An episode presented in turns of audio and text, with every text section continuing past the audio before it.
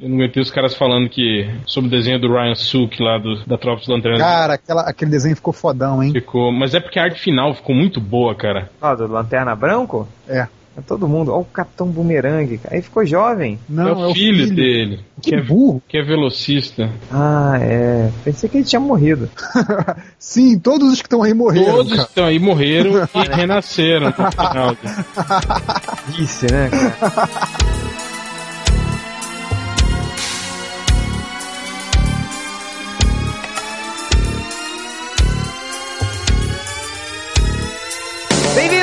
Nerds, ao podcast Melhores do Mundo, podcast mais uma vez mais especial da internet. Hoje aqui, além dos safados de sempre do réu, do Nerd Reverso do Rodney Bukemi, não vou deix- deixar ninguém falar, nós temos aqui um convidado muito especial, Cleve Júnior. Palmas para o Cleve Júnior. Aê! Aê! Isso aí, fomos surpreendidos. Bem-vindo, Cleves, ao podcast Melhores do Mundo. Obrigado, prazer é meu. Prazer é meu. Seja bem-vindo e hoje, no podcast de hoje, a gente vai falar um pouquinho sobre quadrinhos nacionais.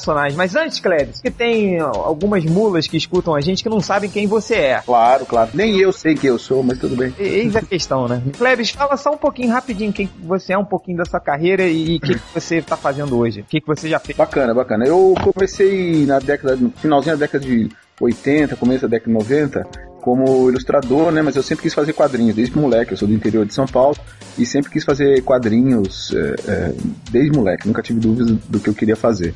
E quando eu vim para São Paulo, primeiro eu comecei a trabalhar como ilustrador. Então, jornais como Estadão, Folha, revistas como Playboy, Placar, Veja, etc.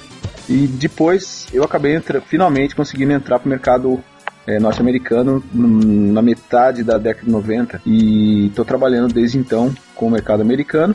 E por último eu montei um estúdio, uma escola, Impacto, para tentar ah, ensinar a molecada que está querendo aprender de uma maneira mais rápida, para não patinar tanto quanto eu patinei, enfim, chegar num patamar profissional mais rápido e também o estúdio para poder produzir quadrinhos com essa levada que a gente imagina que é o que vai fazer com que essa indústria de quadrinhos que ainda não nasceu consiga nascer e florescer, que a gente acha que tem que ter qualidade e identificação. Então, em termos bem rápidos, hoje eu trabalho como quadrinista nos meus próprios projetos e agencio mais de 30, 40 pessoas para o mercado americano eh, em revistas de- da Marvel, DC, Dynamic Forces e todas as outras. É um mega empresário, né? Agencia 40 pessoas, tem. Hein?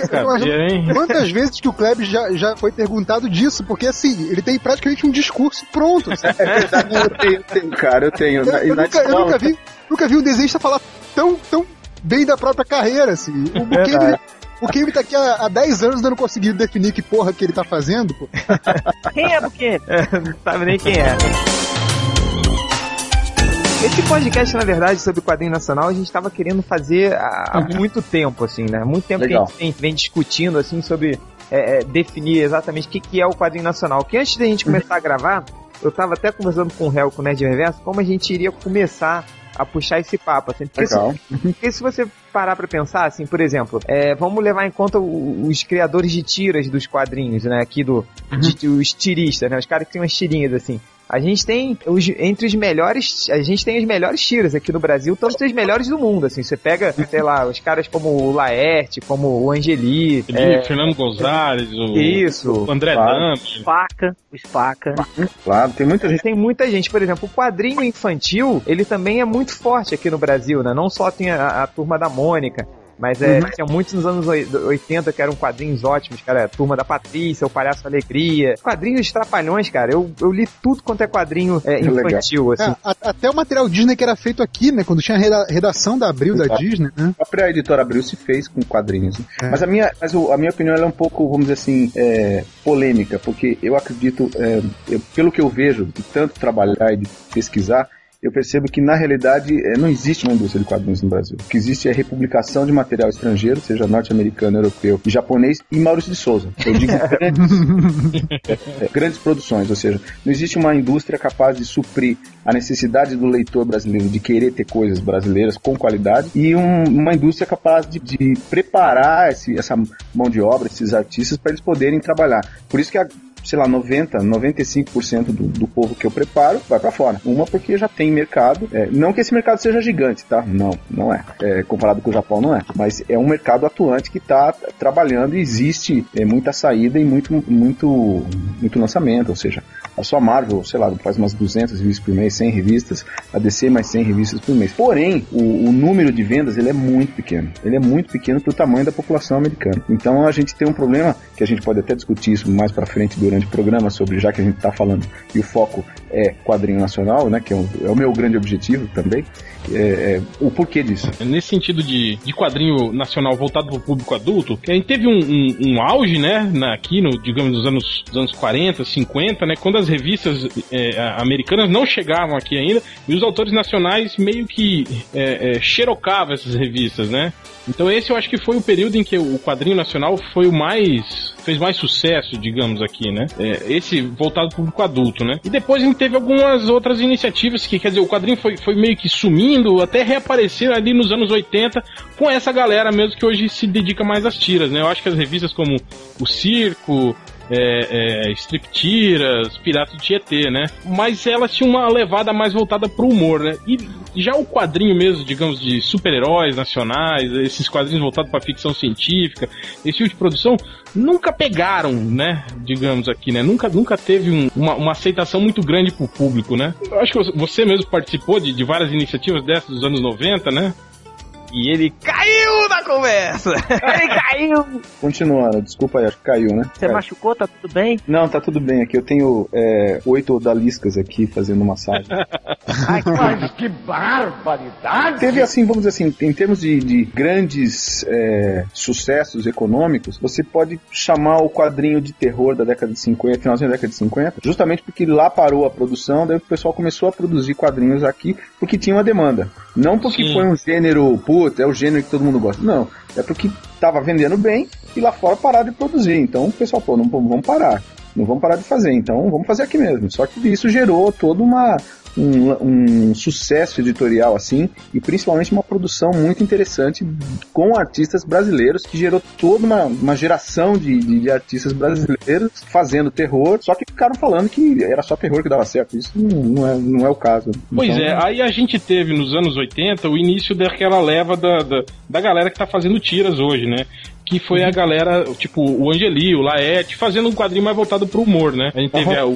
a, a, revista Circo, o Chiclete com Banana, né? E eu acho que esse foi. Eu acho que foi o segundo momento Exato. do quadrinho nacional, acho que a gente poderia dizer. Né? Foi um bom momento, ele, ele, ele foi um, um, um, momento muito interessante, assim, que, que, começou com o pessoal da USP, eles fizeram os fanzines lá, que era o Glauco, o, o, o Laerte, se eu não me engano, o pessoal que estudava, o Luiz G, todos eles que estudavam lá, que começaram a fazer um quadrinho mais é, é, underground, né? Com pura influência é. de Crumb e toda aquela turma, e que foi assimilada pela grande, grande imprensa, Folha e outros. Uh, foi, foi, um, foi um sucesso muito grande, mas ele não, vamos dizer assim, ele não se manteve como sucesso editorial, entendeu? Então, ele não, ele foi um momento. Como foi o um momento, sei lá, é, a editora Trama ou e outras, outras tentativas que foram interessantes, mas elas não duraram, entendeu? Não, você não tem uma revista Chiclete com Banana há 20 anos. Mas você acha que, que isso é por causa da falta de qualidade da, do trabalho do brasileiro ou falta de investimento do próprio público brasileiro, do próprio leitor, em cima disso aí, ou falta de patrocínio? O que, que você acha que, que seria? Tá, tá, tá. Eu, eu acho assim que a primeira coisa que tem que ser feita, na minha opinião, é esse preconceito que existe em cima do quadrinho. Só que esse preconceito ele começa com o próprio artista. O próprio artista não se leva a sério. Ele não faz quadrinho com roteiro, ou com planejamento, ou com orçamento, ou com. Ele faz quando ele pensar. Ah, eu faço uma página aqui, outra página ali. Depois, ah, enche o saco para. Depois de seis meses ele volta e faz uma página. É, o, o Game mesmo é assim, cara. Em vez de trabalhar, tá sempre no MDM. Cagaço, tô fazendo página aqui, cacete. antes da era, antes da era é, norte-americana, né, vamos dizer assim, a era eh, década de 90, que a gente entrou e, e teve que se profissionalizar para valer, cumprir prazo, é, ser profissional e por aí vai. É, é, antes disso, era muito complicado. O artista, até hoje é. Eu que trabalho com muita gente, sei. E quem, quem tem contato sabe que desenhista é complicado, porque o cara, muitas vezes ele não tá inspirado, ele não faz nada, ou ele perde o dia inteiro jogando videogame, ou ele.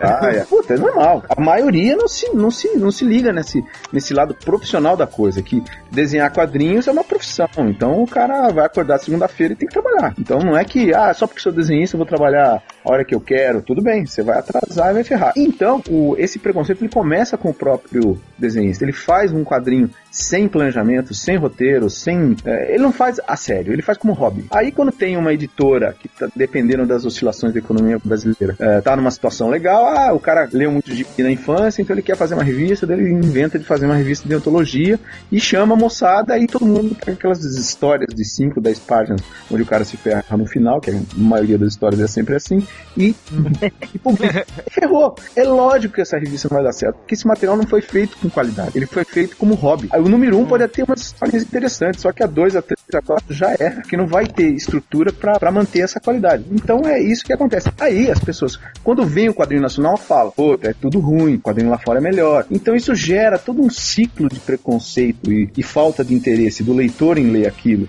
do anunciante anunciar na revista, do próprio editor em, em editar uma revista de quadrinhos. Você falou, você tem que ter patrocínio. Beleza, mas só o patrocínio não adianta dar dinheiro pra alguém que não tá preparado para fazer.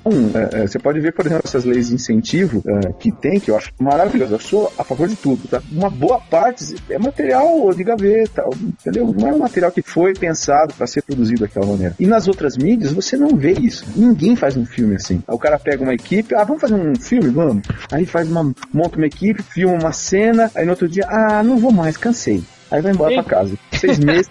Tem mais cena? Vamos. Ah, ninguém faz filme assim. Você acha que isso então foi o, o, o, que sepultou, digamos, aquela segunda tentativa de se fazer quadrinho nacional é, voltado para o público, público adulto nos anos. final dos anos 80, início dos anos 90? Até acho que você participou um pouco disso da, na, na, revista Ao Brasil. Não, eu, eu participei de quase todos. Se eu não participei, eu estava perto vendo. Quase todos hum. os projetos de quadrinhos nacionais dos últimos 15, 20 anos. Trama editorial, uh, Globo, uh, puta, metal, metal pesado, pesado heavy metal, porrada. Eu, eu, eu tava meio que participando de, de, Se eu não participei, eu tava vendo. Eu tava do lado então, vendo o que, que os caras faziam. Então. Então você acha que foi isso mesmo? Foi, foi falta de, de comprometimento, profissionalismo? Essa foi coisa mesmo. Falta de profissionalismo, entendeu? Na minha opinião, é, é profissionalismo em, em, todos os aspectos. Começando com a própria qualidade do, do, do, do produto, entendeu? Então, na minha opinião, eu acho que você, para o quadrinho dar certo, ele tem que ser encarado como um. Ele é uma, uma forma de arte. É, mas ele é um trabalho, é um produto. Você tem que ter, entender que ele tem, ele tem uma linguagem e você está passando uma mensagem. Você tem que entender essa linguagem, acima de tudo, para entender que tipo de mensagem você está passando. Porque muitos dos artistas, não só em quadrinhos, mas em outras áreas, são tão intuitivos que eles não entendem o que, que eles estão fazendo. O cara faz por pura impulso emocional. Ah, eu preciso pichar uma parede, porque minha vida tá uma, um saco. Então ele picha lá, o mundo não presta. Mas porque ele não entende o que ele está fazendo. Então você como artista, e é isso que a gente tenta passar até para os alunos na escola, eles têm que entender o que eles estão fazendo, para que eles possam entender a linguagem e poder passar a mensagem de uma maneira mais, mais interessante. Porém, o mercado norte-americano, que foi um divisor de águas para mim, na, na, na, na, minha opinião, porque ele gerou uma geração de profissionais de quadrinho. Ele gerou. Hoje a gente tem caras que vivem há 20 anos só fazendo quadrinho, ganhando bem, tem um padrão de vida legal fazendo quadrinhos, coisa que é impensável no mercado nacional. Eu acho que também até, até metade dos anos 90, né? Eu acho que o, o quadrinista não tinha como viver de quadrinho, né? O cara tinha que se aventurar no mercado publicitário, tinha que isso, ser ilustrador, tinha que. Então eu acho uhum. que isso que era, era, era um dos grandes problemas, eu acho, né? De você levar o quadrinho a sério no Brasil nessa época, não era não, Cléber? Não, eu sou uma prova disso. Eu, desde moleque, eu, eu queria fazer quadrinhos. Eu criava meus personagens, queria fazer isso, papá. Quando eu vim para São Paulo, vi que não, puta, não tinha indústria, não tinha nada. Logo, tive que trabalhar em fazer eh, publicidade, fazer editorial, folhas, Estadão, etc, para poder sobreviver. Só depois que, que a gente entrou no mercado norte-americano é que, putz, posso viver de quadrinho, que até então não. Só que, pelo menos no meu caso específico, é, o quadrinho americano é uma, é uma escada, mas não é o objetivo, entendeu? Porque é, eu acho do caramba, muito legal trabalhar para fora, mas ele não supre a minha necessidade como artista, como criador. É, o grande objetivo é sempre o quadrinho autoral, não é não, Cleves? É, é o quadrinho... Não, eu não digo quadrinho autoral, eu digo quadrinho nacional, entendeu? Eu não quero fazer quadrinho cabeça, eu quero fazer quadrinho entretenimento. No caso, Pebs, é, esse teu objetivo seria uma coisa do tipo um, um quadrinho nacional que seja uma coisa é, de indústria mesmo, essa coisa do entretenimento de, de, mercado interno, ou também alguma coisa que possa até, uma, uma indústria que seja tão, é, tão vistosa que possa até alcançar outros mercados também, ou não, a prioridade é o interno. Claro, claro, claro, o mercado externo ele é, ele, é, ele é sempre interessante porque, por exemplo, a gente não tem uma indústria tão forte de cinema. A gente tem uma indústria de cinema,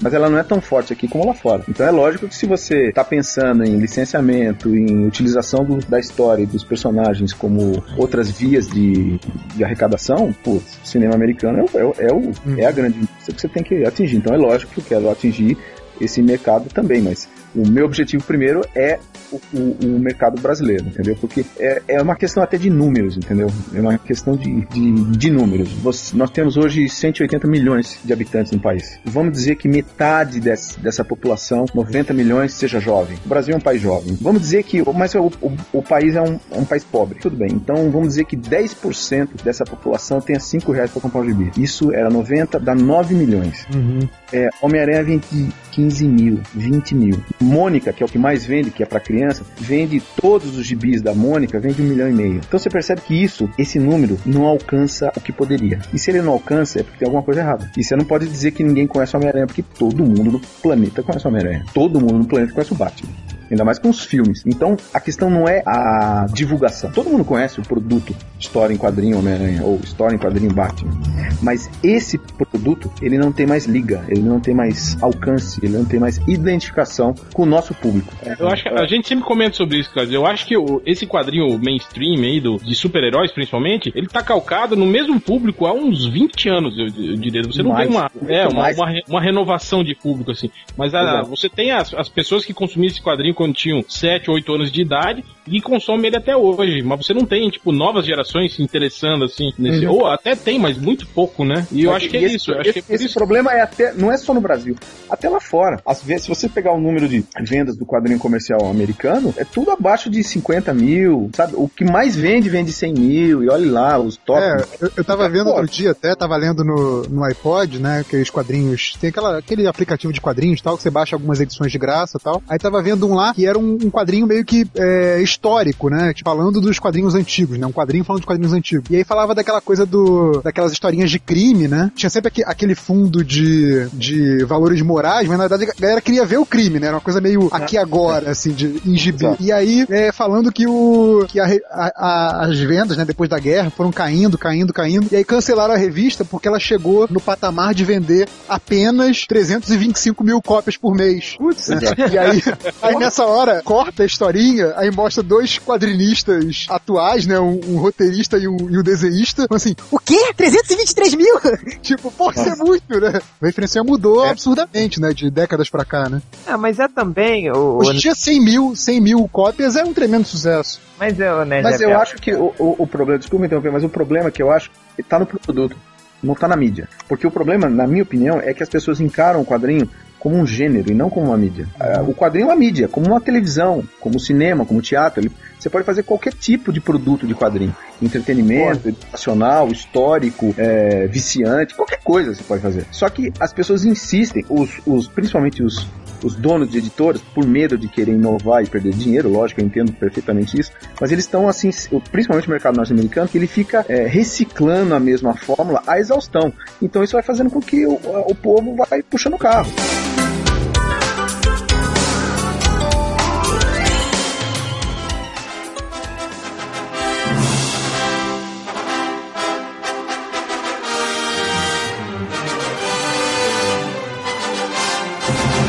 Tava falando com a minha amiga Priscila que ela acabou de voltar da, lá da Celebration, né? Daquela festa de Star Wars que, é, acontece de três em três anos, assim. Aí a gente adora meter o pau no Jorge Lucas, né? Nosso, é, nosso esporte favorito é zoar o Jorge Lucas. falar mal da nova trilogia, falar que é uma merda, que o Anakin é um bosta, que o Obi-Wan é um bosta, não sei o que. Mas, cara, a Priscila ficou impressionada com a quantidade de crianças que sabiam tudo da nova trilogia, assim sabiam tudo, Uhum. tudo. assim. Qualquer personagem não sabiam nada, nem quem era o Darth Vader, assim. Mas Uhum. sabia quem era o Anakin. E, e, cara, é aquele negócio, tipo, o- o- enquanto a gente, sei lá, a gente fica defendendo o, o- o Homem-Aranha solteiro procurando a Mary Jane de novo, pela milésima vez, bem ou mal o George Lucas, ele pegou, é, ele, claro, ele manteve a base toda de, de- do Guerra nas Estrelas, modificou tudo, e cara, tem uma nova geração de fãs aí de Guerra nas Estrelas, com essa porcaria de saga do clone que eu odeio, mas a molecada adora. Cara, é- a Priscila ficou impressionada, assim. Ela falou, Felipe, você não tem noção da- de como a molecada é hoje, cara. Não sabe nem quem é o Darth Vader. Elas são apaixonadas pelo Anakin. E acham que o Anakin é um herói, assim. né? Ah, o Anakin é do bem, que eles ficavam brincando lá, assim. E isso que eu acho legal. Isso tem muito dessa coisa também do que o Klebs falou de, de realmente não eles contarem sempre a mesma história, é, não renovar esse público. E, cara, bem ou mal, o Jorge Lucas está fazendo isso, cara. Isso que eu acho Não. bacana. Isso, isso com certeza. É que ele poderia ter pego um pouco mais de gente boa pra trabalhar com ele, né? Verdade. Mas eu, eu- não, mas eu não acho que ele esteja renovando. Eu acho que ele tá contando exatamente as mesmas histórias, só que com um, pouco- com um público mais jovem, né? Eu acho que essa que é a diferença. Não, mas é diferente. É, eu, eu tomo em, em conta, real, aquelas animações, tipo, por exemplo, já viu aquela animação em CG da Guerra dos Clones? Sim, sim. Bem bacana, cara. É legalzinho. Sim, com certeza. Ele tá trabalhando. Aliás, Mas a gente tava comentando tem- isso outro dia na casa do, do Ultra, né? Que, tipo, a molecada que tá vendo esse desenho e tá vendo o Anakin lá como herói, né? Sei quê. E aí, pô, quando, quando for mais velho e for ver o filme, vai ver ele virando Darth Vader. né? Que É. merda. Cortando a mão do próprio filho. né? Então,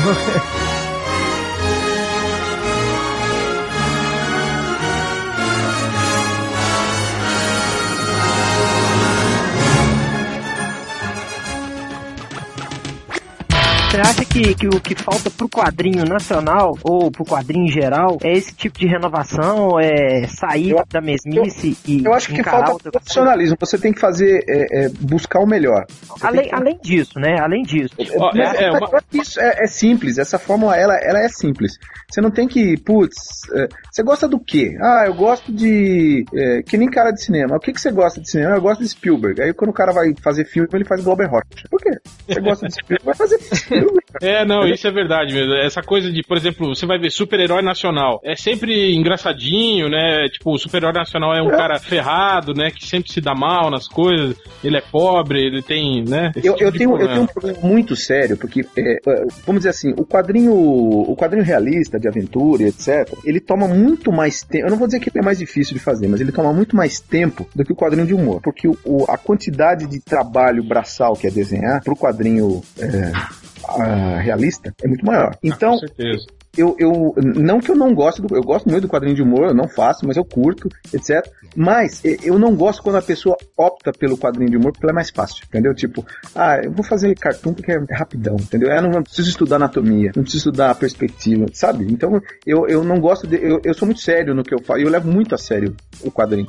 Então eu Mas- acho que é essa seriedade que tá faltando. Ei, Clésio, mas você não acha que às vezes até tem um pouco de, de, de uma competição injusta, digamos, com, com base até na própria, nas próprias editoras, digamos? Elas preferem publicar esse material justamente por ter essa facilidade de encontrar mais pessoas que fazem, por ter uma produção mais vasta, do que você ter que, sei lá, tentar garimpar alguns poucos talentos para para você putz, tentar montar um projeto de quadrinho É, não, não realista. tem. É, o problema é o seguinte: imagina, você é um editor.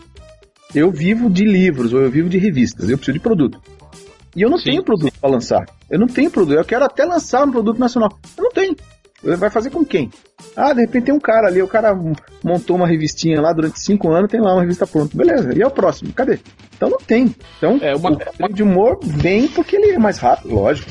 É, é- é normal. Mas aí tem um outro lado também que tem a ver com essa, vamos dizer assim, essa proposta que eu já tenho até decorada, que eu já falo, vocês vão até rir porque eu falo sempre a mesma coisa. Aquele texto que eu te mandei funcionou, né, Cléber? Funcionou, obrigado. cara. Eu imprimi ele aqui, tá aqui na minha tela, tô lendo. Isso, E- isso, Que é o seguinte, cara, é, é, a gente tava falando do, do preconceito, da seriedade, do profissionalismo, mas tem um outro lado também que ele é muito mais sério. É muito mais sério que tudo isso. Que é o seguinte, quando você cria uma história, seja qualquer gênero, seja humor, seja ficção, aventura, seja do que for, o personagem principal, ele, ele é o herói. Nem que ele não seja um herói, mas ele é o herói da história. O herói da história, ele tem uma função mitológica de ser um padrão de comportamento. Se ele é, é, é e esse padrão de comportamento, ele gera uma autoimagem ou um modelo de autoimagem para quem está lendo. Então, é por isso que, por exemplo, todos os filmes, livros, quadrinhos, etc., dos Estados Unidos passam a ideia que os Estados Unidos são o rei da cocada. Eles vencem tudo, eles são os fudidões, e ninguém derrota eles. Os, os super-heróis norte-americanos refletem isso, né? É, é, até de uma maneira quase que fascista, mas eles refletem isso. É óbvio que essa autoimagem é falsa. Não, não existem pessoas assim. Mas o país tem essa autoimagem própria e precisa dessa autoimagem para sobreviver. A partir do momento que os Estados Unidos pararem de acreditar que eles são o rei da cocada, eles quebram e acabou os Estados Unidos. Qual é a nossa autoimagem? É jeitinho, bagunça. Putz, é verdade. É, jeitinho, bagunça, corrupção. Lula na presidência, esse tipo é, de coisa. É o vira-lata, né? vira-lata, é bagunça. Por isso que o humor, por enquanto, tá dando certo, por quê? Porque ele reflete isso.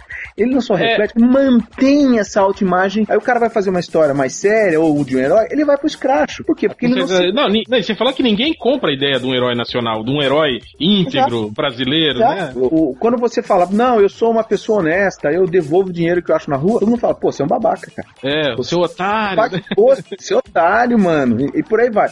Eu não tô dizendo que essa autoimagem é errada ou que a gente tem que ter uma autoimagem igual dos Estados Unidos. Não, não funciona pra gente. A gente tem que ter uma outra. Porém, o artista e o criador, o, enfim, quem for fazer um quadrinho, ele tá gerando essa autoimagem. Quer ele queira, quer não.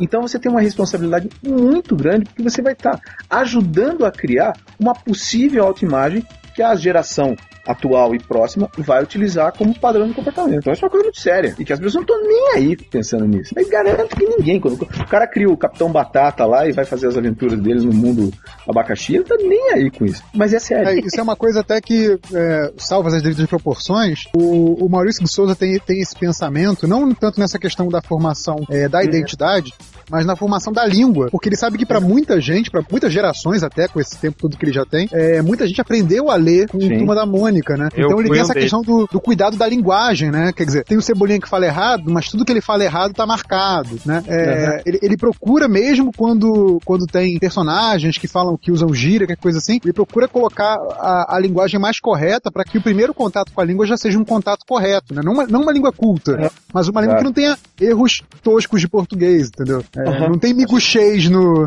na turma da Mônica, entendeu? Uhum. Não é a linguagem coloquial, né? É a linguagem é. mais certa de ser usada e tal. Não, é, de, de escrever realmente sem, sem erros, né? Ele tem, ele uhum. procura ter esse cuidado é, com a questão da língua, porque, porque é isso, sim. Por mais que você faça uma coisa é, despretensiosa, descompromissada, aquilo vai ser a formação de alguém, entendeu? É, é uma, é, uma, é uma forma de engajamento. É formação. Digamos, apesar do cara ser um filho da puta, ele tem um. ele, tem um ele, tem um, ele tem um pouquinho de engajamento engajamento com a, com a formação. Não, pois da... é, mas eu acho que, eu acho que o, o, o, que o Kleber está falando é um pouco por aí. Tipo, qualquer coisa que você faz, é, querendo Sim. ou não, é, vai, é, vai precisa ter algum engajamento, porque vai ser é, formação é, pra alguém. Vai formar, é, vai formar tá. a opinião de alguém, né? Vai formar a opinião de alguém, é. Alguém vai ter contato com aquilo e, e vai mudar a cabeça da pessoa, entendeu?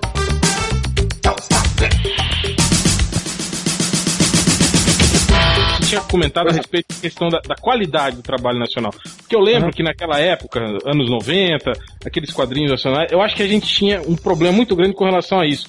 Quer dizer, você tinha numa mesma edição é, é, histórias muito boas, desenhistas muito bons e outros muito ruins. Quer dizer, é, você mesclava isso tudo, que me dava a impressão um pouco daquilo que você falou. Tipo, não havia uma seleção de, de trabalho. Parecia que o cara saia correndo, catando. É tipo, chegou pronto, vai publicar. É, é, e vai publicar. É, tipo, ah, não tinha. É, eu, tenho, eu tenho um amigo que faz e manda aí, né? Então isso acaba, putz, que, quebrando, um, um, né? um, exemplo. O cara acaba se auto-sabotando, né, no seu projeto. Eu, é, um dos projetos que eu consegui, assim, quase que ter o controle de tudo foi justamente no número 1 um da Metal Pesado, onde eu fiz tudo. Eu fiz roteiro, desenho, cor, eu criei um personagem, eu tinha um eu tenho uma série de personagens que eu pretendo lançar, e ele era, esse personagem era um deles, é o Enoma, que foi publicado na, na número 1, um, que eu queria tentar é, é, atingir uma qualidade que eu nunca vou atingir, mas é, é o objetivo que eu tenho de tentar uma, uma qualidade é, similar ao que está sendo publicado lá fora. Enfim, foi saiu no número 1, um, teve uma repercussão muito legal, saiu em todos os jornais. Putz, foi, a, foi a revista, a, a história da revista que mais deu é, retorno. Aí eu cheguei e falei, pô, tá vendo? Acho que tá funcionando. Vamos publicar historinhas seriadas dentro da Metal Pesado, uma historinha por mês. Aí o cara falou: não, não, não podemos fazer panelinhas aqui. Você volta no número 6. A revista fechou no número 5. No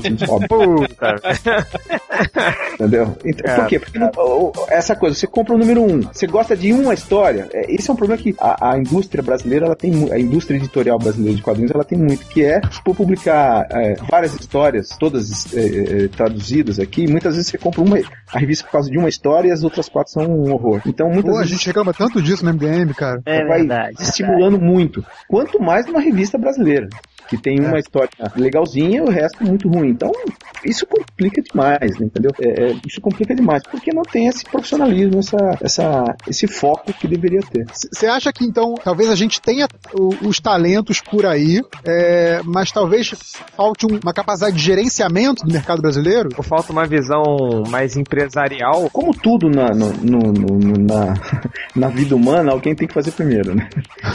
tudo tem que ser imitado, tudo tem que ser direcionado direcionado. Então, enquanto a gente não tiver um produto, é, uma revista que dê certo, todo mundo fica meio perdido. Então, por exemplo, na década de 70, o, finalmente, depois de quase 10 anos, o Maurício Souza deu certo. Aí todo mundo queria fazer quadrinho infantil porque ele deu certo, então todo mundo ia na cola. Então, eu não sei se vai ser o meu ou de uma outra pessoa, não sei qual que vai ser, mas espero que um quadrinho nacional dê certo. A hora que ele der certo, todo mundo vai querer ir na cola dele. Qual que você acha que chegou mais perto? O Maurício Souza foi o, é o grande vendedor de quadrinhos. Mas em, em relação a, a, um pouquinho de ficção científica, assim, né? Foi o quadrinho um pouquinho mais adulto. Nenhum? Nenhum.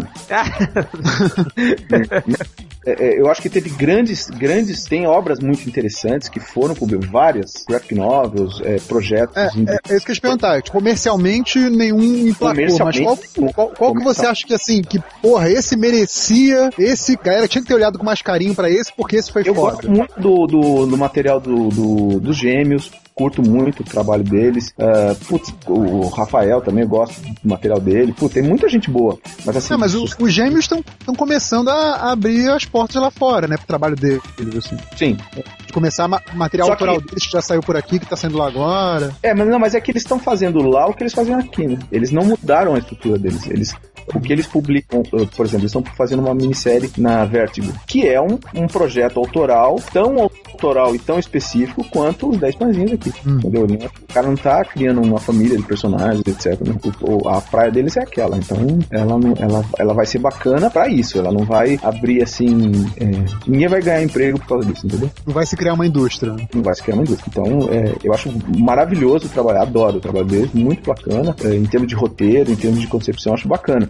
Mas é, é, é, a não ser que a gente criasse uma estrutura que gerasse um projeto desses por mês. Que, que por isso que eu acho que, para mim, o modelo de negócio, o modelo de estrutura editorial que eu acho que é, é, o objetivo, não digo que é o modelo, mas que é o objetivo, é o japonês. Porque a estrutura deles de, de histórias fechadas, de fazer quadrinho extremamente barato, como quase que é, é degustação, né? Você é, um, é, é descartável, um, né? Tipo, você pode ler. Joga fora e depois você compra é. o que fizer mais sucesso, você republica. Eu acho que é o caminho. E principalmente a diversidade de estilos, é, gêneros. É, é isso é impressionante, né? Deles, né? Tipo, tem tudo que você imaginar e o que você não imaginou e que você acha que, tipo assim, meu Deus, o cara é louco de pensar nisso, né? O cara é um mas pervertido, um, um maluco. Exatamente, mas, mas tem eu tudo. acho que é, é, é, essa ideia que a gente tem de que você tem que ter a qualidade e a identificação, começou ali, meu. Porque o, o, o Japão foi um país completamente destruído na Segunda Guerra Mundial. Um país do tamanho de São Paulo que jogaram duas bombas atômicas, cara. Hum, Pô, mais fudido do que eles não tinha, não é possível. E os caras foram completamente dominados pelo mercado,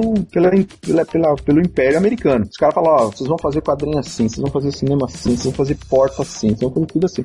Aí os caras, ah, é, tá bom, beleza. Aí eles aprenderam e fizeram do jeito deles. Só que em vez de eles contarem as histórias dos americanos, eles começaram a contar as histórias deles, ou seja, a mesma qualidade que eles, que eles aprenderam com os americanos, só que com a identificação deles, ou seja, a história de é, samurai, a história de, de, de, mulher que apanha do marido. É, essa questão do, do, do, jeito deles que você falou agora me lembrou algumas iniciativas que eu acho também é, comercialmente não foram tão pra frente, mas que eu já vi pingado aqui e ali, de você fazer um, um quadrinho que segue para aquele estilo visual do, da literatura de cordel, né? Também, é, também, também. Eu acho que é uma coisa que, com temas né, brasileiros, pegando É, eu acho, é, o de- Flávio Colim, né? Trabalhava muito com isso, né? O Colin, ele tinha pique.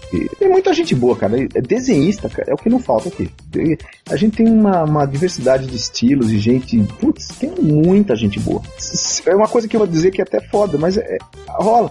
Se você soubesse a quantidade de desenhista de quadrinhos que não lê quadrinhos, É isso, a gente percebeu. a gente- e muitos deles tão, falam isso exatamente, Cleber, que já não, não, não leem mais o quadrinho, já não tem mais saco pra acompanhar. Tipo assim, eu acho que eu- acho isso, eu acho que isso acaba é, contribuindo um pouco pra, pra, pro- pra essa indústria do quadrinho e meio que desmoronando. Assim, você tem um cara que já tá trabalhando com isso, mas já não acredita tanto nisso, entende? Tá lá, tipo, como. Tá lá como é, aquilo é só um, um emprego, assim, né?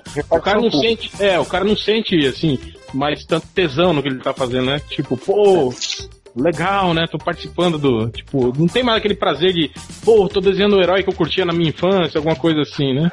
É, Acho não que é é, meio- não é mais aquela coisa de fazer parte do, do legado, de desenhista, É, que é, acho da história, do personagem. Eu tava não até conversando isso. com o Change esses dias, a gente tava fazendo um paralelo com relação ao futebol. Você não tem mais um aquele jogador que se identifica com o clube, que é torcedor do clube, entende? Aham, Você sei. tem um, é, um operário, assim, que vai trabalhar aqui, depois vai trabalhar ali e já É, não... tirando, tirando os mais veteranos, assim. Não, não, não veteranos, assim, por exemplo. É, a molecada hoje não é assim, mas, por exemplo, que teve um evento aqui em São Paulo de quadrinhos e eu conheci pessoalmente o Ed Barrows. Aham. Caraca, ele, ele é o maior fã do Super-Homem que eu já vi na minha vida. assim. Ele sabe tudo do Super-Homem. E ele adora, ele desenha, ele fala com aquele orgulho, caraca, não sei o que. Ele é realmente apaixonado, assim. E não tem, Legal. né? É, é difícil de. Realmente, essa, essa coisa do paralelo com, com o super. com o, o futebol é realmente. É realmente acho que cabe. Mas olha só, galera, é, só pra falar que a gente tá com um tempo estouradaço, é, eu queria que cada um fizesse sua última observação sobre o quadrinho nacional, ou se quiser, a última pergunta pro Klebs, tá bom? Começando com o Hel. Hein,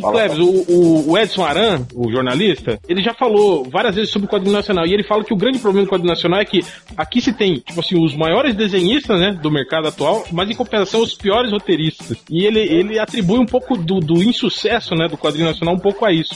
O que, que você acha disso? Totalmente certo, porque não tem roteirista, porque não tem revista pra publicar, não tem gente pra contratar e não tem, sabe, preparação, entendeu? Isso é óbvio. Não, não- se tiver produtos legais com histórias legais, vai gerar mais gente produzindo, entendeu? Tipo, é, quanto mais, por exemplo, os- até os, pró- os próprios projetos é, autorais dos gêmeos e dos outros, se eles tiverem roteiros legais, as pessoas curtirem, começarem a, a- a- a se identificar com isso, os, os editores vão começar se preocupar com o roteiro, que é uma coisa que eles não se preocupam, principalmente na indústria nacional, aí a coisa vai começar a gerar e a gente vai poder ter é, personagens que reflitam a nossa cultura e por aí vai. É, Nerd Reverso, rapidinho, vai. Você que observa muito aí o mercado, né? Você falou essa coisa de que quando o Maurício fez sucesso com o infantil, todo mundo quis fazer o infantil. Você acha que se existe a possibilidade de alguém é, conseguir criar um outro mercado com outro gênero, do que você observa aí de mercado, de coisa acontecendo pelo país, qual gênero você acha que pode gerar um, um novo sucesso comercial? Você acha Olha, eu- você eu- apostaria em algum? Eu acho que pela proximidade do que está sendo vendido hoje, seria uma coisa de aventura, ficção científica, super-herói, mas não, não fórmula, entendeu? Que tivesse essas três. é, Mas, mas assim, ta- talvez puxando mais pro, pro mangá, que é o sucesso do- da- das bancas atualmente. Não, mas o mangá tá caindo, cara. O mangá. É, mas Mangá- ainda vende mais super-herói, né? Super-herói que meio que Ainda tá indo faz lá, tempo. lá, lá fora parou, lá fora parou. San Diego não tinha quase nada de mangá. Lá tá caindo. Então vai cair aqui também. Então, sei lá, mais um ano, dois, cai. Porém, o mangá, ele- sempre existiu aqui no Brasil, até antes da febre que, que, que, que teve na década de 90. A gente lia mangá muito antes dos americanos, né? O pessoal da do Paraná traduzia, Uhum. fazia o todos os outros. Então, sempre teve. Então, eu acho que pode continuar tendo, entendeu? Eu acho que a gente, na realidade, a gente tem que ser meio oso de Andrade, entendeu? Tem que ler de tudo, comer de tudo e regurgitar o nosso, entendeu? Pegar o que melhor tem o quadrinho europeu, o quadrinho japonês, o quadrinho americano, o quadrinho de todo mundo e fazer o nosso. Eu acho que é- não vai ser um quadrinho mangá que vai dar certo, ou não vai ser um quadrinho super-herói que vai dar certo. Vai ser um quadrinho nosso, que provavelmente ainda não existe, que vai ser um estilo novo com uma temática nova e que repre... mas que vai representar a nossa realidade. Isso é sem dúvida alguma. Vai ser, vai ser a grande saga do MDM, cara. É, a gente tá fazendo nossa história em quadrinho que tá durando há sete anos e. Tá sete anos, tá cara, certo. tudo que o, que o Klebs falou de errado a gente faz, cara. É falou. Gente, não faça isso. E a gente fez tudo, cara. Tá certo.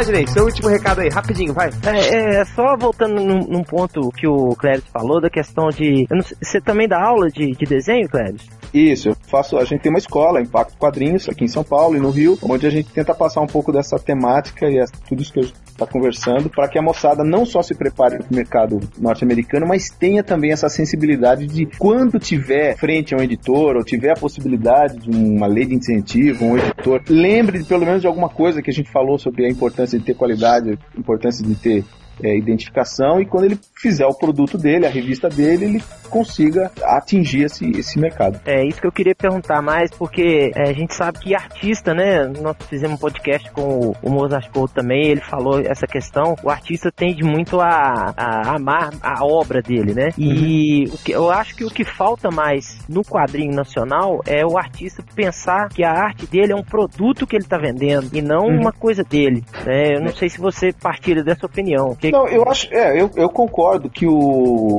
o você, você, acima de tudo, você, você passa uma mensagem, você está se comunicando, você está usando o desenho para comunicar alguma coisa. Então, é, você tem que entender o que você está fazendo, a linguagem que você está fazendo e para quem você está falando, entendeu? Eu, o meu objetivo é comunicar com o maior número possível de pessoas. Se eu fizer um produto, uma, uma obra de arte, ou seja o que for, que ninguém entenda, eu não estou atingindo o meu objetivo, que é comunicar. Então, por isso que eu, é, eu acho muito legal, por exemplo, as inovações, de repente o cara faz um puta quadrinho autoral maluco, tal, bem porra louca, que ninguém entende nada, eu acho bacana como, vamos dizer assim, exercício de forma. Eu acho que o conteúdo tem que ser passado também, entendeu? Então, eu acho necessário que a gente consiga passar, e para isso você precisa se desprender do trabalho. Putz, eu tô fazendo pro leitor, e não para mim. É, Lógico que você faz pra você primeiro, mas você tem que passar isso pra alguém, senão você faz o seu quadrinho, põe na gaveta e morre e, e- e ninguém vê. Cleves, eu queria agradecer a sua presença aqui. Obrigado mesmo. Foi, o- foi um papo bem franco, assim. obrigado mesmo, obrigado eu, cara. Garanto que a gente gostou muito. Cleves, dá só seu último recadinho se quiser passar algum link. Bacana, bacana. Bom, pra quem quiser saber um pouco mais da, do que eu faço e da, da escola, o nosso site é www.impactoquadrinhos.com.br e lá você tem a separação entre o estúdio e a escola. O estúdio é para quem quer é, entrar no mercado americano, para quem quer saber dicas de o que mandar, o que fazer, como fazer e para quem mandar. E na parte da escola você vai ter todos os cursos que nós é, é, é, produzimos e fazemos, tanto aqui em São Paulo como no Rio de Janeiro. É, os desenho, quadrinhos, ilustração, 3D, modelismo e por aí vai. Então eu aguardo vocês e vejo vocês nas revistinhas. Os gibizinhos. Obrigado, Cleves. Um abraço, cara. Última Então, perguntinha, peraí, peraí, uma última perguntinha. Você tá Ah, rico, Cleber? Tá rico? Eu Eu não tô tá rico. Eu tô bem, mas não tô rico. Tô Ih, não, mas que coisa. é o primeiro que fala que tá difíceis, bem, cara. É, É o primeiro que tá que fala que tá bem. Olha, falou que tá bem, já pode emprestar dinheiro. A gente pode. Olha, eu tô, eu, tô, eu tô bem a ponto de poder publicar o que eu quero, que é o que eu vou fazer. Mas não pra emprestar dinheiro pra nerd vagabundo. Prestar dinheiro não, cara. Eu pretendo, Empresta inclusive, 120 conto aí pra Opa, pagar tem- o, o Guedes. pretendo, inclusive, editar esse meu projeto que eu tô fazendo a partir do ano que vem e depois publicar os, os projetos legais que, eu, que as pessoas mandarem, entendeu? Então, Você não quer editar o MDM, não, cara? Você vai perder todo o seu dinheiro que você ganhou. Vamos, vamos, vamos lá. Mas eu vou ser um editor muito crica, mas assim, tipo, vai desde o roteiro até a cor, vai ser muito Cleves, vai atualizando a gente aí, cara, esse seu projeto. tranquilo, tranquilo. Pode deixar que assim que tiver material a gente vai divulgar, botar a boca no balão. Então, beleza, galera. Já estouramos, estouramos muito tempo, então até a próxima. Valeu, um abraço. Falou!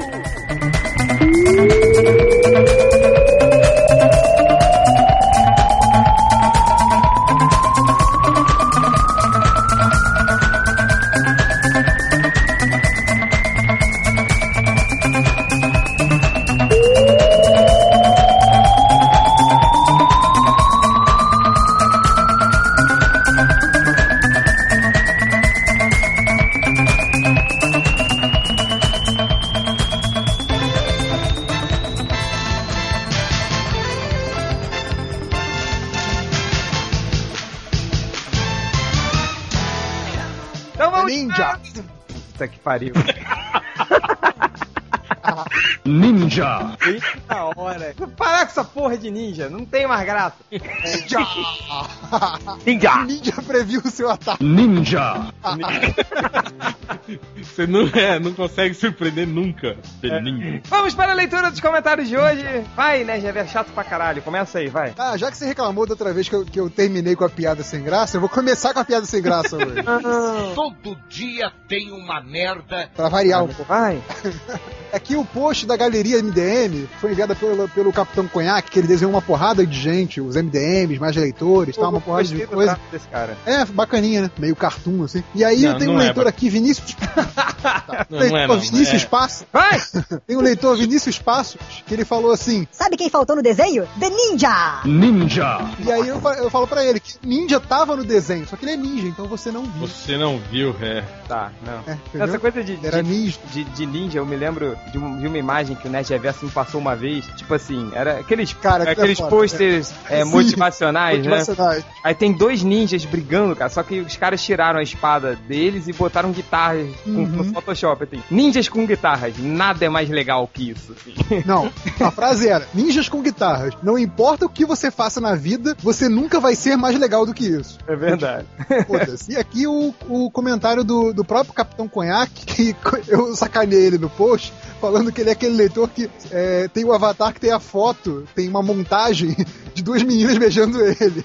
Aí ele virou e falou assim: Porra, reverso, montagem é o caralho, olha elas aqui. Aí ele mandou aqui um, um link foto das meninas. Cadê, cadê, cadê, cadê? Deixa eu mandar aqui pra as vocês. irmãs dele, provavelmente. Deixa eu mandar aqui pra vocês. Então, assim, pô, legal do Capitão Conhaque revelar de onde que ele puxou essas fotos pra fazer a montagem. Legal, assim, um cara corajoso. É corajoso. Botou ali. Aqui a É... fonte da montagem. Capitão, É. Qual é o nome dele? Capitão Conhaque? Capitão Conhaque. E, tipo, a, a mo- a montagem é muito boa, cara. Quase não se percebe que é montagem, que elas são Photoshop, tá? É, com todo respeito, eu comi as duas. Não sei se é irmã ou tem nada. Ah, beijando o cara? Certeza que é irmã. É, não, não sei. Olha a É, cara de, é. de pimpão dele, assim, com certeza. Cara de bom. Ah, vai. E aqui Mas no a- post. a- nossa, as duas são muito gatas, hein? É, Calma. vai, tá, vai, vai, Calma. vai. Deixa eu Tá fechar essa porra dessa. precisado.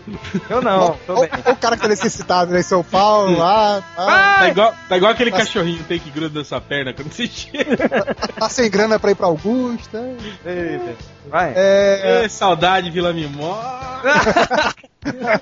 É a maior trepação, a maior putaria. Era feliz e não sabia, né? Era Não, feliz e não sabia. não dá, cara. Você fala, É. real, você nunca foi lá, cara. É muito. não dá, vai.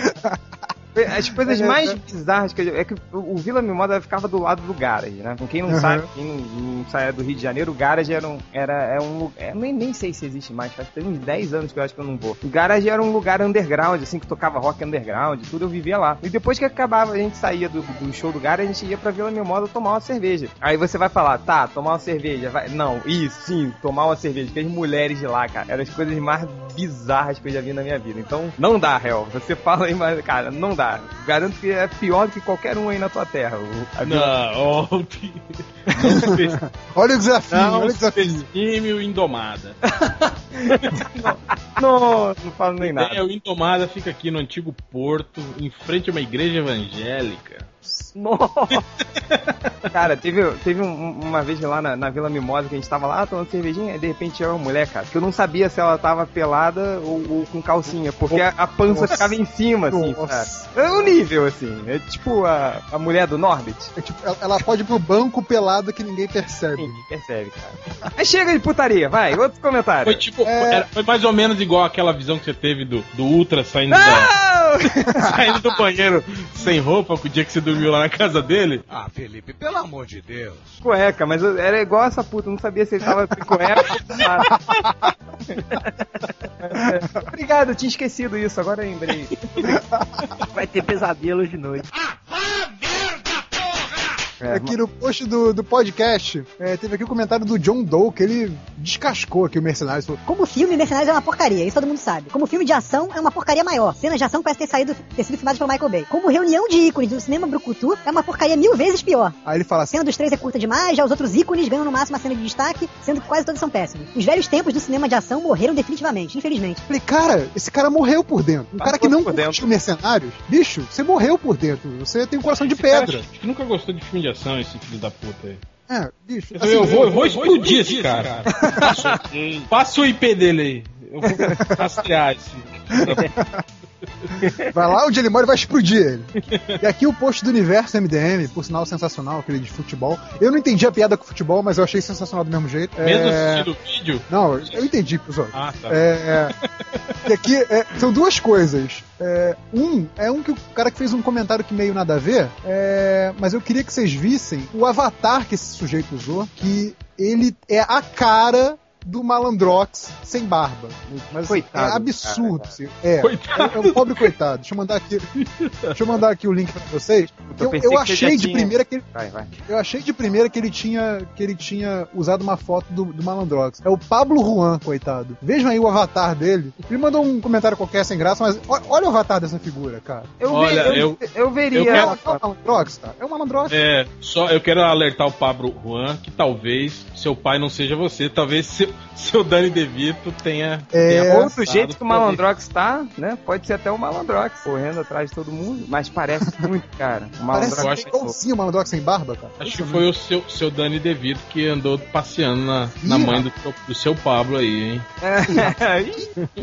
Ratinho. E É, por aí, fim, ó. pra fechar, nesse Avisar mesmo... o Malandrox que ele, ele tem mais um herdeiro agora pra, dividir a grana do pra dividir a herança do seu Dani Dividir DeVito. lá é, a fazendinha de Jacarepaguá do feudo Malandrox. de Jacarepaguá. e aqui, por fim, no, no mesmo post, o comentário do, do Freud, que eu também achei muito legal, que é aqui, é, Agora o pessoal da caneca aí, melhor incluir a frase: Desculpe, não aposte para exibir bem no topo dela. E no topo, né? É, tipo, pra quem não sabe, pra quem não acompanhou o MDM semana passada, o MDM estava com problema. É, problema. É, É o- não, mas, Funcionava no computador do Bugman. Ah, é, no, não, no finalmente- computador do Bolo tá finalmente mudamos de servidor, agora, agora tá tudo perfeito. perfeito. Ah, agora vai? Agora vai! Agora vai, Vai, procurar, vai. É, vai sim. Aham. É, o barco é. tá afundando, a gente continua aqui. Agora eu fico puto, puto da cara. Agora Vai, você cala vai. sua boca que o Rodney Buquem vai falar. Vai, Rodney. Vou falar o quê? Seus comentários, cacete. Ah, tá certo. Presta atenção! Então, pera aí. Comentário da Vanessa. É. Na minha opinião, faltam Clint Eastwood, Charles Bronson e Chuck Norris numa continuação. Só assim pra eu ficar satisfeito. Charles Bronson só se. Pera! Não! Ó, calma. Ótimo podcast, parabéns. É. Ô, Vanessa, é, sai desse mundinho cor-de-rosa seu, porque o Charles Bronson já foi. Chuck Norris tá no caminho e Clint Eastwood, na previsão do, do, do réu, não dura dois anos. É, o, o Chuck Norris foi quando? 2013? 13, 13, é. 2013. É, Todo qual, é o nome, lá. qual é o nome dessa mulher aí? Vanessa, Burra da semana? vamos, vamos colocar ela aí. Vamos colocar como concorrente. Tá bom, vai, próximo. É, comentário do Baltazar. É, O Stallone não pode mais comer ninguém. Toda, toda pombada, pombada dele é uma prega que vai se soltar e como ele tá muito esticado, o couro tá fino. a pica não pode ser esfolada. Nossa, Meu Deus do céu. Leitores doentes que nós temos. cara. Horrível, caralho. Dizer, Cada vez que ele tem uma ereção, é uma plástica dele que vai pro pau. Vai pro pau. Tudum. Ó, tá certo. É, vamos lá. Comentário do Mr. Popeye, versão change com espinafre. Pessoal, o Stallone já pegou mulher em filme sim. Só que ele tá aqui com D, viu? Não tá com S, não. É, Lembram daquele com a Sherry Stone? Nem lembro o nome da, da bodega, mas as cenas dele encoxando ela no chuveiro são pra mercenário nenhum botar defeito. É, rapaz. Não É verdade, foi, era o É um especialista. especialista, né? especialista. É, mas... Ele Ele pegou também mesmo. pegou ela, pegou uma mulher também no Stallone Cobra, né? Ah, Até casou e É que, depois. é que nunca mostrou ele. próximo verdade. comentário. Comentário do Pedro Bonin. É. Cara, doutor Manhattan, coloca sua sunga bege que eu vou aí, seja lá onde for, e vou explodir você. PS, vai dar um Smurf arrombado. Meu Deus do céu. Vai dar pra um Smurf arrombar, tá certo. E o último comentário aqui, comentário do Sasquatch. O intérprete do sidekick herdeiro do Mando Ultra. Vi hoje, foda demais, Deus existe e ele usa Ray-Ban. É verdade. Por isso, cara, que eu- outro dia eu, eu fui abrir meu armário aqui pra tava procurando óculos escuros. Eu achei quatro Ray-Bans, cara. Inclusive um, um espelhado igual do Stallone Cobra, que eu procurei tipo, durante seis meses. Pra... Você já terminou, Rodney? Sim. É o É o seu Rodney. comentário. É o quê? Rodney. É o Rodney. É Rodney. Tá, é, vai. Dá eu tô com sono. Vai, vai, vai, vai, vai, vai. Então, ó, lá naquele post que eu fiz sobre os, o top melhores lutas de sabre de luz, tem um cara chamado David McLeod, ele fala o seguinte, ele fala, Putz, qualquer Lord Voldemort esfrega as cruzes do Darth Vader no chão. cara, eu não acredito que esse cara falou isso. Ele tá querendo dizer que o vilão do Harry Potter é mais foda que o Darth Vader, é isso. Manda ele a puta que eu pariu. É, cara, não, não dá, assim. Eu, não dá Ah, pra- a- Ah, vai, vai. Anota o IP desse cara, que eu vou atrás dele também. É, nós temos aí agora já no, no posto do podcast, do podcast, Não, tem, é, que falar o, só cast, porque você é descolado.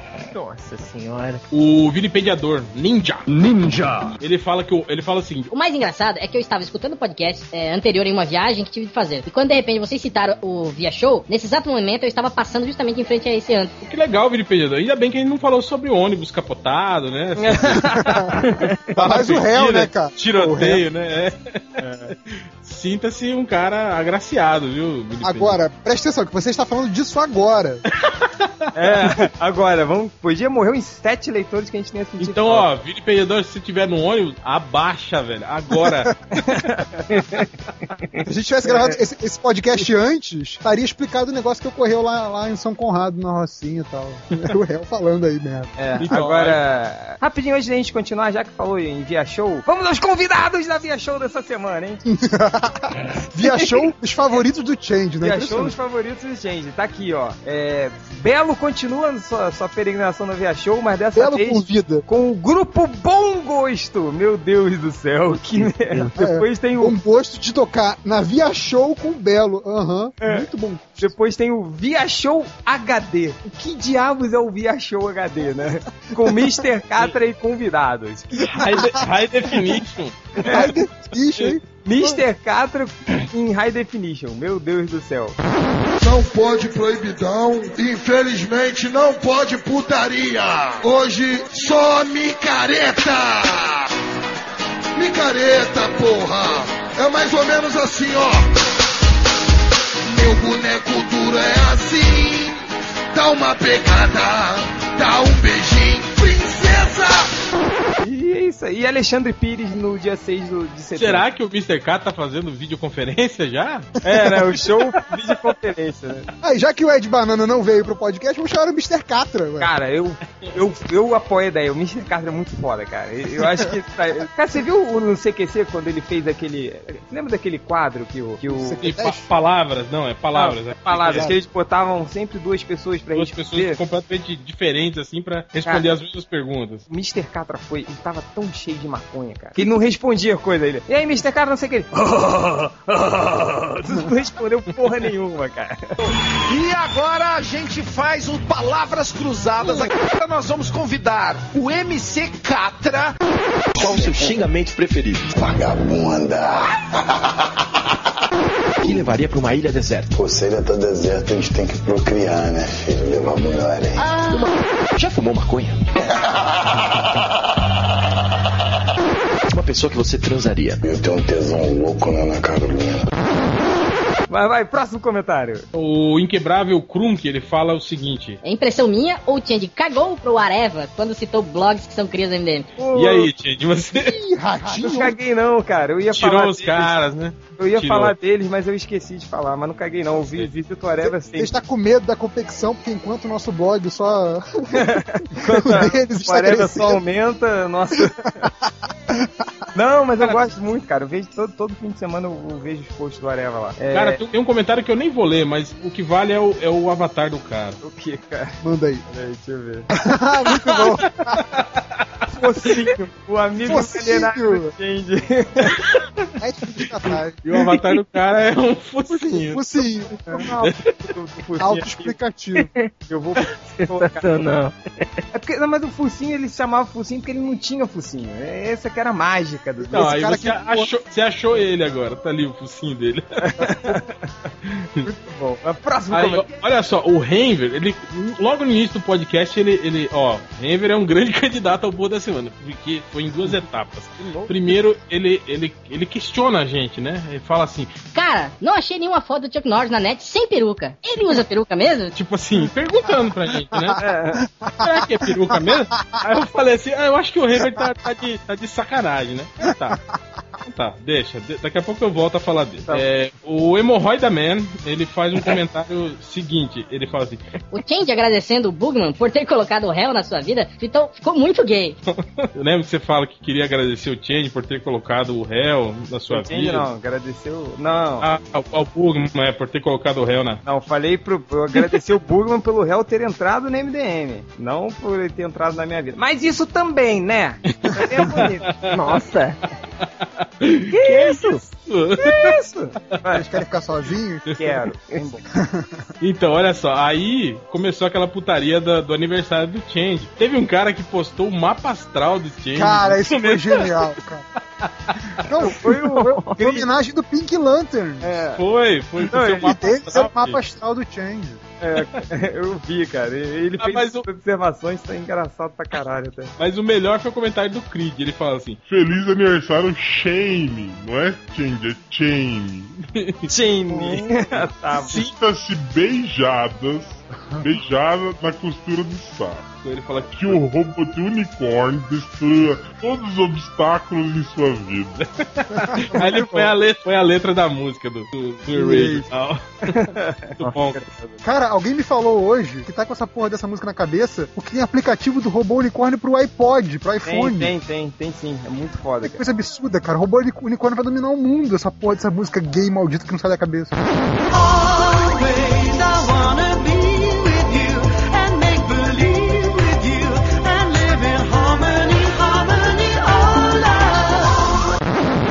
ó. Aí olha só. Aí lá no final do podcast, do- dos comentários, o Henver volta. Tipo assim, uns Volta. 200 comentários depois.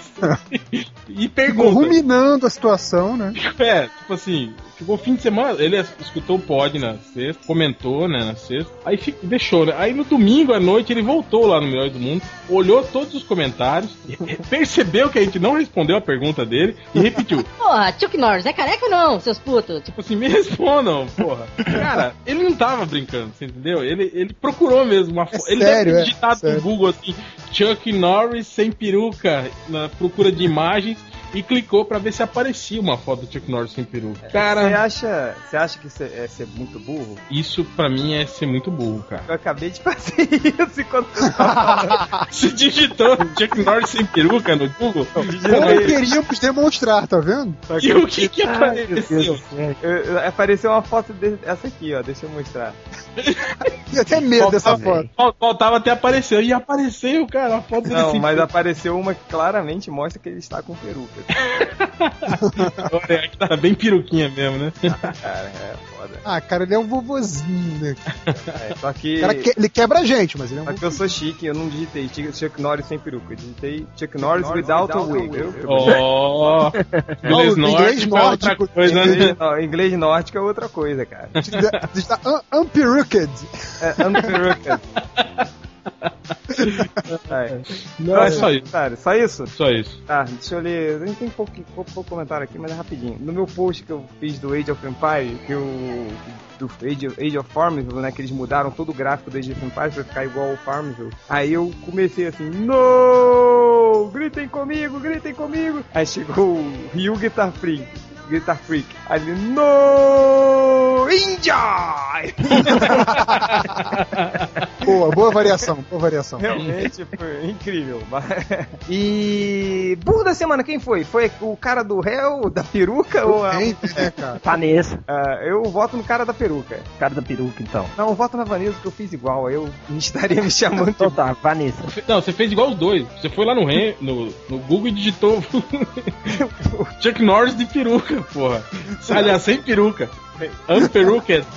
peruca. Unperucked. É, vai, réu, quem é o. Burro da semana. O o Renver é burro. burro vai, Roger, entrega o burro da semana pra ele aí, estilo Silvio Santos. É, olha só, está certinha a capa do programa, o burro da semana. Vai ganhar o troféu, pode voltar para o seu lugar. É da caravana de onde, meu filho? Quem da farinha? Então tá bom, meu filho, volta pra lá, vai voltar pro seu lugar, vai. Boa. E mais comentário, galera? Não. Então, até a próxima leitura dos comentários. Ninja. The Ninja